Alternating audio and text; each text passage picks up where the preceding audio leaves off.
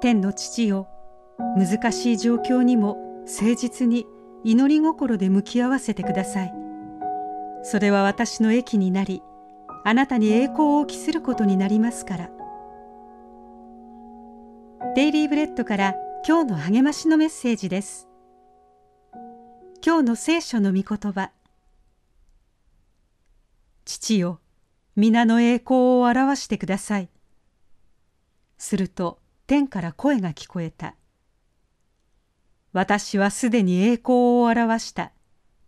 私は再び栄光を表そ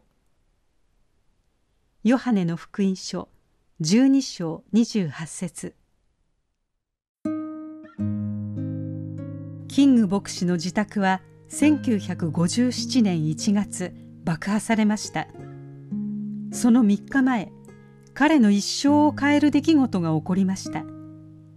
彼は脅迫電話を受け公民権運動からの撤退を思い巡らしていました。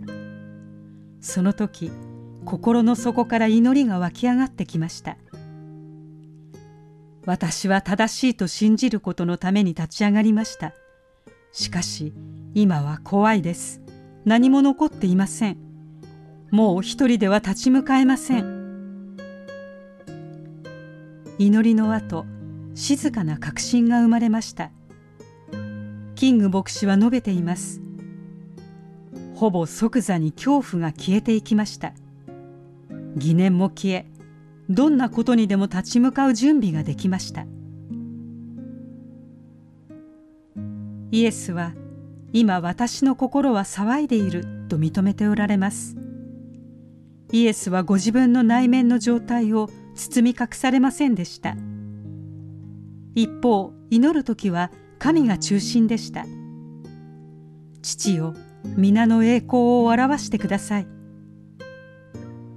イエスの祈りはご自分を神の御心に委ねる祈りだったのです。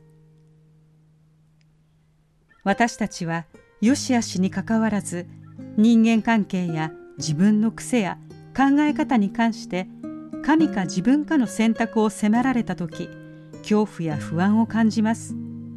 人間なので当然です。しかしどんな状況でも神に大胆に祈ることで神は恐怖や不安を克服する力をくださり神に栄光が来されます。それは私たち自身にとってまた他の人々にとって良いことです。今日の目想のヒント。神に栄光が来されるようにと心を突き動かされ祈りを捧げたのはどういう時でしたか？そのような状況にいる人にどのように助言しますか？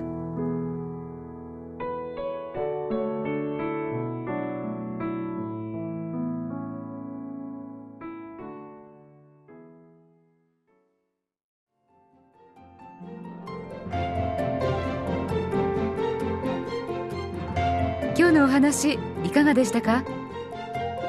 心に留まったことを Facebook などでシェアしませんか？御言葉を分かち合い元気の輪を広げましょう。